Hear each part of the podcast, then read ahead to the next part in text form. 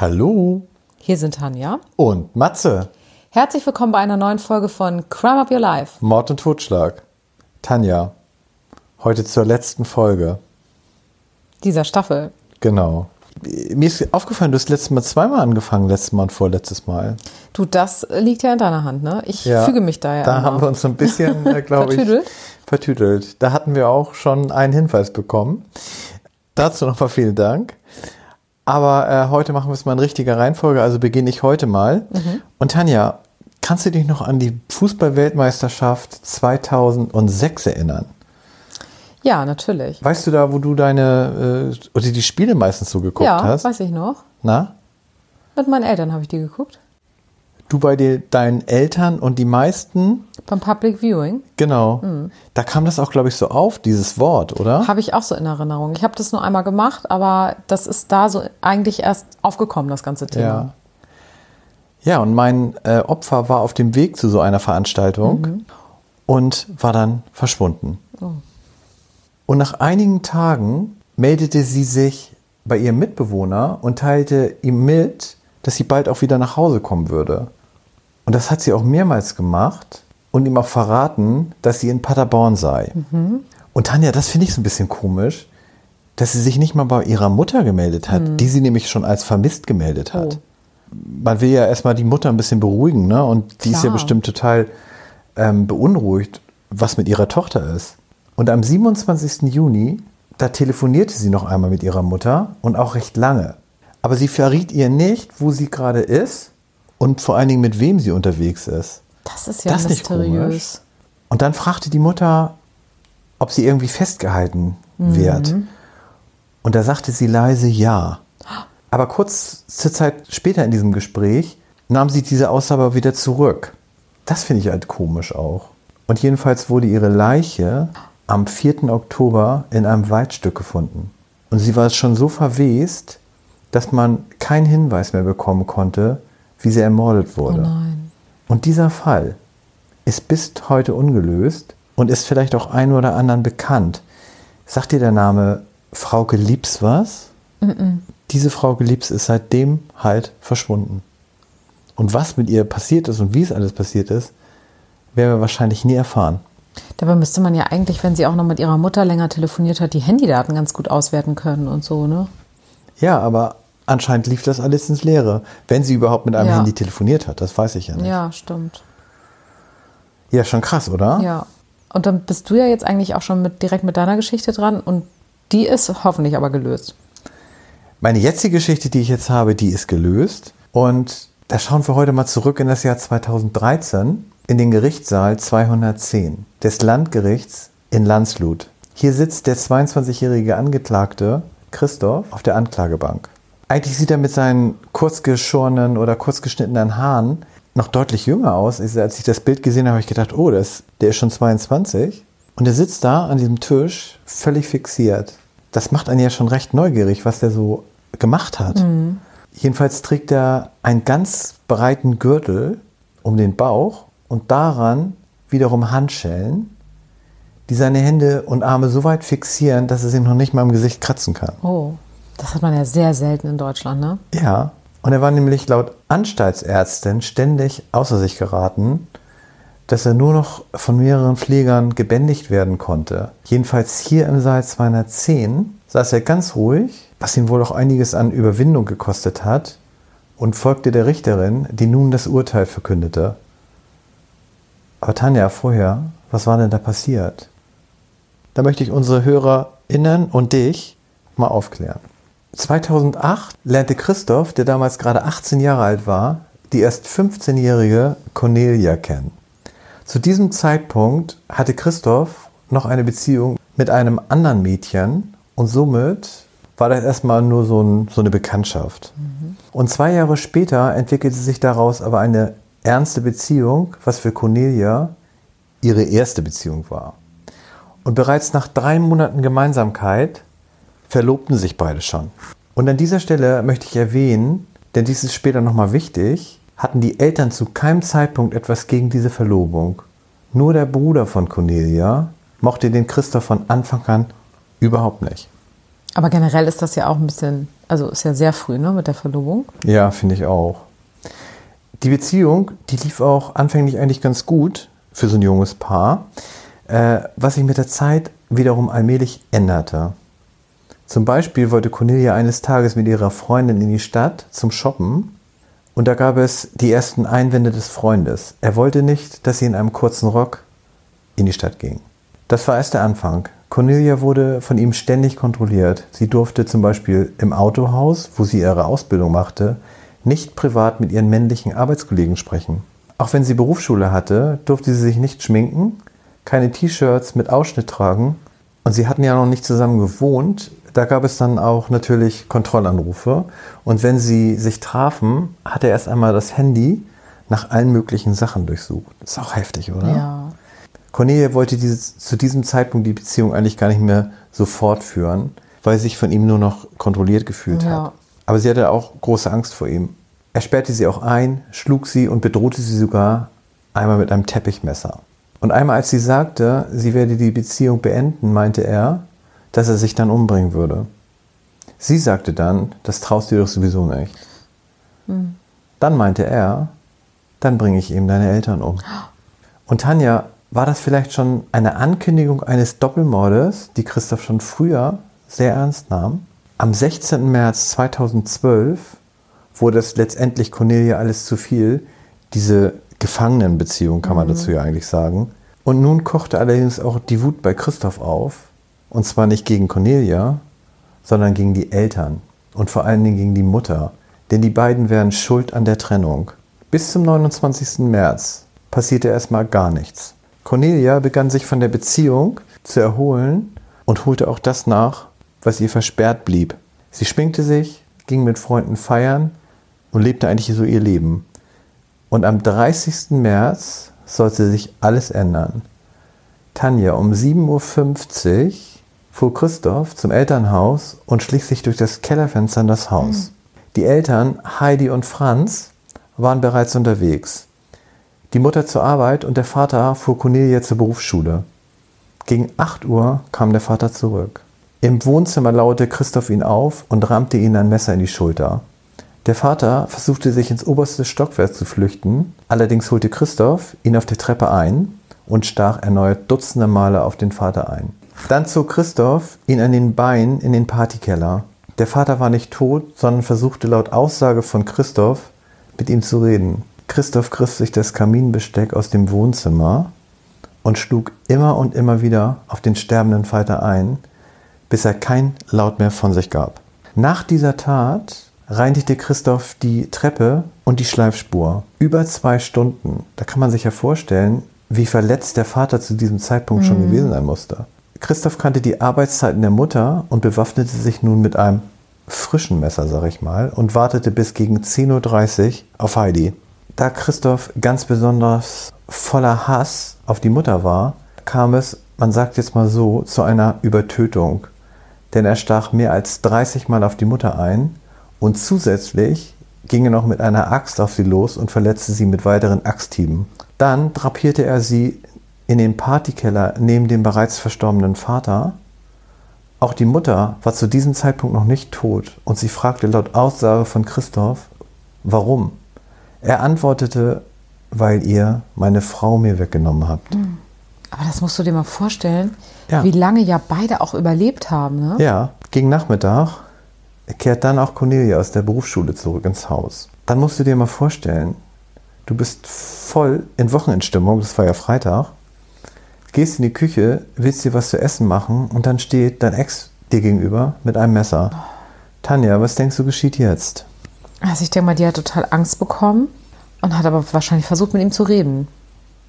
Er führt Cornelia in den ersten Stock ihres Zimmers, fesselt sie in ihrem Bett mit Seilen und klebt ihr den Mund mit Panzertape zu. Dann sagt er zu ihr, er habe ihre Eltern getötet, aus Rache und weil sie ihn nicht mochten. Und dass sie halt schuld an der Trennung waren. Und das musst du dir dann mal vorstellen, was, was ihr durch den Kopf ging. Cornelia bleibt gefasst und nachdem Christoph ihr das Tape vom Mund reißt, bittet sie ihn, die Eltern sehen zu dürfen. Denn so ganz hat, er, hat sie es natürlich nicht geglaubt. Ja, klar. Und dann wird es noch heftiger. Sie gehen gemeinsam in den Partykeller nach dem Anblick bricht Cornelia in Tränen aus. Christoph bittet sie nun, die Leichen zu beseitigen. Ansonsten würde eine dritte hinzukommen. Auch hart, ne?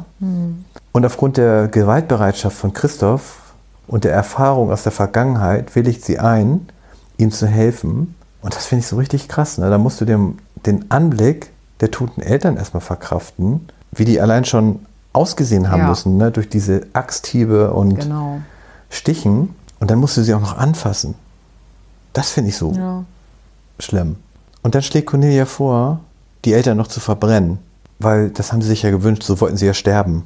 Also sie wollten, wenn sie tot sind, verbrannt werden. Und dann haben sie den Vater ins Auto eingeladen und sind in den Wald gefahren. Und das hat aber nicht geklappt. Die haben ihn versucht anzuzünden, ging nicht. Dann haben sie ihn wieder ins Auto gepackt Gott. und wieder zurück ins Haus. Absoluter Horror.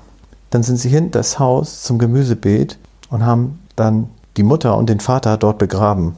Und krass war dann noch, dann kam ja noch ein Postbote vorbei und lobt die beiden für die frühe Gartenarbeit, die sie da gemacht haben. Da muss ich dazu sagen, dann haben beide sämtliche Blutspuren beseitigt und das Haus gereinigt. Und Christoph hat sie dann auch noch mehrere Stunden allein gelassen und sie ist nicht zur Polizei gegangen oder hat irgendwie was verraten oder so. Gut, aber ich kann mir vorstellen, dass die wirklich unter Schock stand, ne? Jedenfalls letztendlich kam die Tat durch den Bruder ans Licht, denn der kam vorbei, weil er miss- misstrauisch wurde, weil die Eltern sich halt nicht Ja. gemeldet haben. Und Cornelias Verhalten ist für mich nicht wirklich nachvollziehbar. Ich denke, da war noch so eine gewisse Restliebe vorhanden und sie wollte nicht, dass Christoph ins Gefängnis kommt. Das würde ich jetzt sagen. Ich denke, man darf das nicht unterschätzen, unter welchem Schock die stand. Ne? Das stimmt. Klar, das muss man natürlich berücksichtigen. Aber sie war bei allen Befragungen total gefühlskalt. Auch die Polizei hat gesagt, sie hat nicht einmal geweint oder irgendwie Trauer gezeigt oder so. Aber das kann natürlich sein, dass sie halt noch eine ganze Zeit auch total traumatisiert war. Ne? Kann ich mir auch denken. Jedenfalls wurde Christoph für den Doppelmord zu lebenslanger Haft verurteilt und kann dann frühestens 2027 mit einer Entlassung rechnen. Und dann musst du dir vorstellen, hätte er die Tat vier Monate früher gemacht, wäre er mit einer Jugendstrafe noch davon gekommen, von maximal zehn Jahren. Auch heftig, ne? Ja, absolut. Vor allen Dingen, weil der ja so viel Gewaltbereitschaft gezeigt hat. Ja, und Ich dazu muss ich noch sagen, ich finde es echt seltsam, warum aufgrund der Tötungsart keine Schwere der Schuld festgestellt wurde. Ja, Aber ich bin auch kein Richter. Das nochmal abschließend dazu. Ja, ich finde den Fall jetzt echt ganz schön krass. und hat man noch mal von ihr im Nachhinein was dazu Ja, gehört? sie wurde ähm, auch verurteilt wegen Mittäterschaft Ja, zu sechs Monaten auf Bewährung. oh. Aber so ein Erlebnis ist natürlich echt zeichnend fürs Leben. Ne? Absolut, ja. Und vor allen Dingen, theoretisch kann er dann ja auch bald wieder rauskommen, ne? Vielleicht. Ja, Also das heißt ja, lebenslang heißt ja ähm, mindestens diese Zeit. ja, Dann wird sich ja neu geprüft und dann kann er ja, entweder kommt er dann 2027 raus ja. oder das kann ja bis zur Unendlichkeit gehen, Das theoretisch. Stimmt. Aber wenn ja auch keine Schwere der Schuld festgestellt wurde, also das ist ein Fall, den wir mal im Auge behalten können. Ja. Wir haben so viele die Fälle, die wir noch im Auge behalten und da hat sich wirklich bei keinem der Fälle bisher Nein, immer was bisher getan. nicht. Also Tanja. mein, ja, Ja, und bei dir? mein Fall wird nicht dazu gehören, denn mein Fall ist im Grunde geklärt. Ja, ich wollte jetzt erstmal fragen, ob du noch aus der Vergangenheit von deinen. Nein, habe ich auch nicht. Keine ja. Neuigkeiten. Leider. Okay. Aber dann kommen wir jetzt zu deinem aktuellen Fall. Ja, genau. Und zwar nehme ich euch mit in das Jahr 1961 und zu einer Familie, die sich einen ganz, ganz lang gehegten Traum erfüllen wollte. Und zwar war Arthur ein sehr, sehr erfolgreicher Augenoptiker aus Wisconsin und hatte seiner Familie schon sehr, sehr lange versprochen, dass sie mal eine kleine Kreuzfahrt machen. Und er hat dann mit seiner Frau und seinen drei Kindern, Brian, Terry Joe und Renee, eine kleine Yacht gemietet und wollte von den Florida Keys zu den Bahamas fahren. Und dafür hat er sich den Skipper Julian Harvey geholt und dessen Frau, das war seine sechste Ehefrau, die auf der Yacht als Köchin arbeiten wollte. Sechsmal verheiratet war der? Der war sechsmal verheiratet Krass. und es wird später auch noch mal ein bisschen wichtig. Okay. Am 8.11.1961 haben sie den Hafen verlassen und haben dann, sie wollten so ungefähr eine Woche unterwegs sein, in unterschiedlichen Orten angehalten. Und unter anderem hatte er sich dort einmal an einem Landgang mit jemandem unterhalten und hatte dem erzählt, dass das ein absolut einmaliger Urlaub war und dass sie auf jeden Fall vor Weihnachten wieder zurück sind. Wie gesagt, sie wollten ja auch eigentlich nur so eine Woche mhm. und gegebenenfalls, wenn es ihnen gefällt, hatten sie aber sich offen gehalten, auch länger zu bleiben. Die hatten über Jahre gespart für diesen Trip. Also ja. es war wirklich ihnen, das war wirklich ein ganz großer Herzenswunsch von ihnen. Am Vorabend des 13.11. saßen alle gemeinsam zusammen und haben gegessen. Und die Terry Joe, die eine Tochter, zu dem Zeitpunkt elf Jahre alt, ging unter Deck und hat sich schlafen gelegt, während alle anderen noch oben geblieben sind und einfach die Zeit genossen haben. Die waren auch auf See unterwegs, ne? Also jetzt genau. nicht im Hafen oder so? Nee, die waren mhm. unterwegs. Am 13.11. um ca. 12.35 Uhr entdeckt jemand auf einem Öltanker so ein ganz kleines Beiboot. Und als das Beiboot etwas näher kommt, hört er die Schreie von jemandem, der die ganze Zeit ruft, Hilfe, ich habe hier ein totes Kind an Bord. Und sofort verlangsamen die, schalten alles aus, sodass das Beiboot näher an sie rankommen kann und sie erkennen einen Mann und ein totes Mädchen mit Schwimmweste in diesem Boot. Was oh, ist auch gruselig. Ganz unheimlich, ne? Ja. Fand ich auch. Und das ist der Julian Harvey, der Skipper. Und das Kind ist die siebenjährige Renee. Die auch tot war die auch tot war tatsächlich. Mhm. Später wurde, ähm, hat man herausgefunden, dass sie ertrunken ist. Und der Julian Harvey erzählt jetzt, was passiert ist. Am Vorabend gegen 20.30 Uhr wurde die Yacht von einer sehr, sehr starken Böe erwischt und ist umgekippt. Der Hauptmast ist gebrochen. Seine eigene Frau und der Arthur wurden verletzt. Der Schiffsrumpf wurde durchbohrt, sodass langsam das Wasser in die Yacht kam und es ganz klar war, die wird jetzt gleich sinken. Der Julian war von allen getrennt, weil ja dieser Hauptmast gebrochen war und er hat unter anderem ihn quasi abgeschnitten von allen anderen. Mhm. Und er wollte dann natürlich zu allen anderen quasi auf die andere Seite und hat dann noch so einen Drahtschneider gesucht und wollte sich da so ein bisschen durchschneiden, um die zu retten. Und auf einmal ist ein Feuer entstanden und er hatte keine Chance mehr, zu irgendjemandem zu kommen und hat sich dann in dieses Beiboot gerettet. Und als er dann mit diesem Beiboot so langsam versucht hat, von diesem sinkenden Schiff wegzukommen, hat er im Wasser die Leiche von der Renee entdeckt, hat sie ins Boot geholt, hat versucht, sie wiederzubeleben. Das hat nicht funktioniert und hat aber dann, wie er sagte, aus Respekt sie einfach mitgenommen. Mhm. Und das war ihm also an dem Abend passiert. Und er wurde dann natürlich von der Polizei befragt. Man hat keine anderen Leichen zu dem Zeitpunkt gefunden. Und die Polizei befragte ihn über Stunden, insbesondere weil sie sich auch kurzzeitig gewundert hatten, denn in dem Boot fanden sie Vorräte. Das heißt, es sah so aus, als wäre das keine spontane Handlung gewesen, dass er schnell in dieses Boot gesprungen ist, sondern als hätte er das vielleicht sogar geplant und für Vorräte für ein paar Tage gesorgt, bis er gefunden wird. Die waren also schon ein bisschen misstrauisch, aber haben ihn dann freigelassen, weil sie natürlich absolut keine Beweise hatten. Und so schien das Ganze in dem Moment abgehakt zu sein, denn keine Leiche, kein Mord. Die René war ertrunken, auch da konnte man ihm nichts nachweisen. Seine Geschichte war glaubhaft. Mhm. Am 16.11.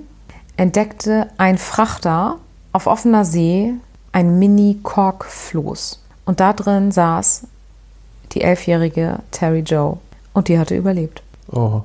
Sie wurde gerettet und zwar ganz vorsichtig, denn als sie sie retten wollten und näher kamen, haben sie gesehen, dass ihr Floß umringt wurde von Haien. Wie lange war die denn da auf dem Meer? Dreieinhalb Tage insgesamt. Dreieinhalb Tage? Ja. Das, ist, das hört sich jetzt so nach dreieinhalb Tagen, aber dreieinhalb Tage auf dem Wasser ja. ist schon richtig heftig. Ja. Und ja, wohl auch auf dem offenen Meer, ne? Auf dem offenen Meer als Elfjährige. Ja. Ohne Nahrung, ohne Wasser. Und die Männer haben dann nur gerufen, spring auf gar keinen Fall ins Wasser, weil die hatten natürlich jetzt Angst, jetzt wo sie sieht, dass da Hilfe kommt, dass sie gegebenenfalls so spontan ins Wasser springt. Aber da waren eben so viele Haie, deshalb Ja. mussten die vorsichtig sein. Und die haben dann das, dieses Floß auch da gelassen.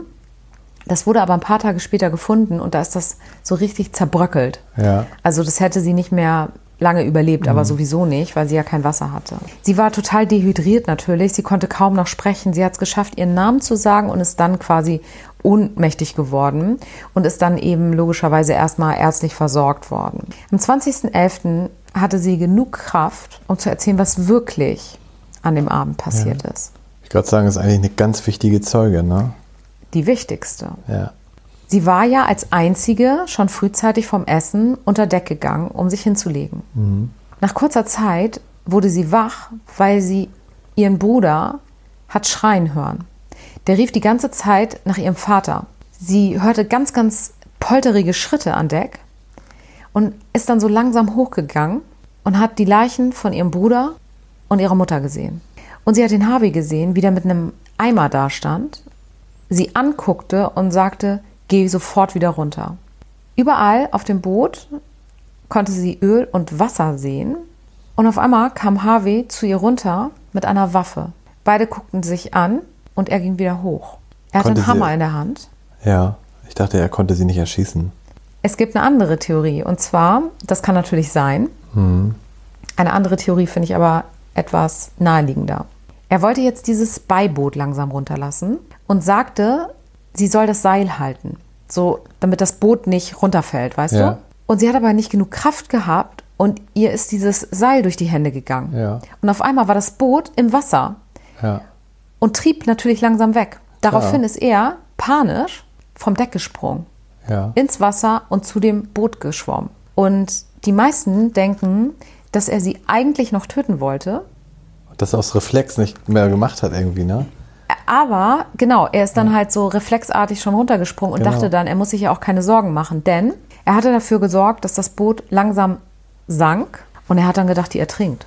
Mhm. Also der hat ja im Leben nicht damit gerechnet, dass sie überlebt. Nee. Alle anderen waren ja höchstwahrscheinlich erschossen worden und bei ihr dachte er, sie ertrinkt halt. Sie stand dann da aber, nachdem er gesprungen war, hat dieses Floß entdeckt, hat das einfach vom Deck geschmissen und ist da reingesprungen und hat dann, wie gesagt, dreieinhalb Tage ohne Essen und Getränke und ohne dass sie sich hinlegen konnte, sie konnte ausschließlich sitzen, in diesem Floß überlebt. Sie hat klar zu Protokoll gegeben, es gab kein Feuer, es gab keinen Sturm und auch der Mast ist nicht gebrochen. Am 17.11.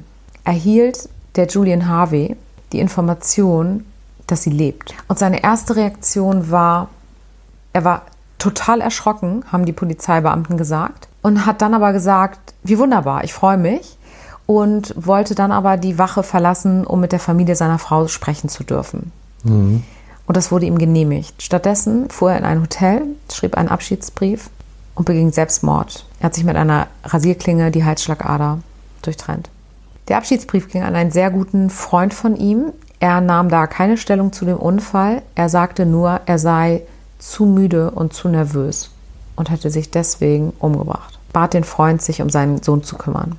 Was jetzt im Nachhinein noch rauskam und warum ich sagte, dass das noch ein Stück weit interessant ist, dass er vorher auch schon verheiratet war. Bei seiner aktuellen Frau war es so gewesen, dass er zwei Monate nach der Heirat die Haftpflicht für seine Frau verdoppelt hatte, sodass er das Doppelte erhalten würde, wenn sie bei einem Unfall verstirbt. Genau, Unfall, genau. Genau. Er hatte finanzielle Probleme, das war bereits länger bekannt. Und man geht davon aus, dass Folgendes geplant war.